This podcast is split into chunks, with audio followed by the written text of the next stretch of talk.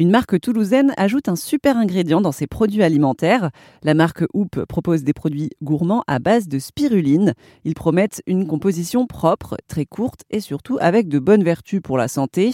Christophe Sauvran est le cofondateur de Hoop. Alors la spiruline aujourd'hui, euh, elle pousse de manière naturelle sur toute la barrière équatoriale, donc euh, de base, c'est au Tchad, au Mexique, en Asie centrale. Et en fait, aujourd'hui, elle est produite par des producteurs de spiruline. C'est comme des bassins euh, euh, de production, comme une pisciculture, sauf que c'est des micro-algues qui poussent là-dedans.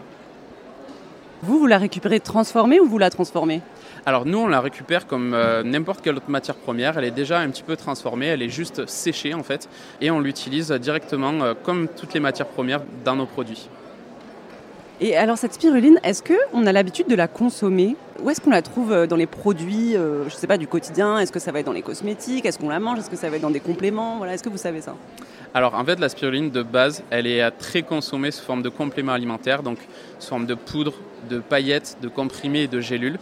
Et en fait nous il y a quelques années on a décidé de sortir euh, complètement de ce côté euh, complément, alimentaire pour l'intégrer dans des produits gourmands du quotidien. Donc des produits tels que nous on le propose, donc des granolas, des biscuits, euh, petits déjeuners, en cas des boissons végétales, des pâtes à tartiner, des céréales fourrées. Aujourd'hui ça n'existe pas, on est en grande distribution en tout cas, euh, on est les seuls à proposer ce credo-là. Pour revenir un peu sur la spiruline, on appelle ça aussi un super ingrédient. Est-ce que vous connaissez d'autres super ingrédients? Oui, complètement. Il y a ce qu'on appelle euh, de manière commune aujourd'hui les super graines, les super algues, comme la spiruline par exemple.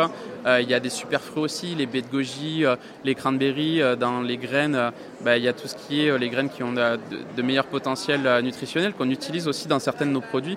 On a des graines de cacha, des graines de lin, des graines de tournesol qui, qui apportent des oligo-éléments.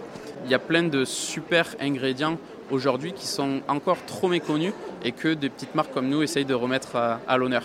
Merci à Christophe Sauvran pour cet entretien pour Airzone Radio. Son entreprise Hoop était présente au salon du Made in France 2023 qui se tenait donc à Paris.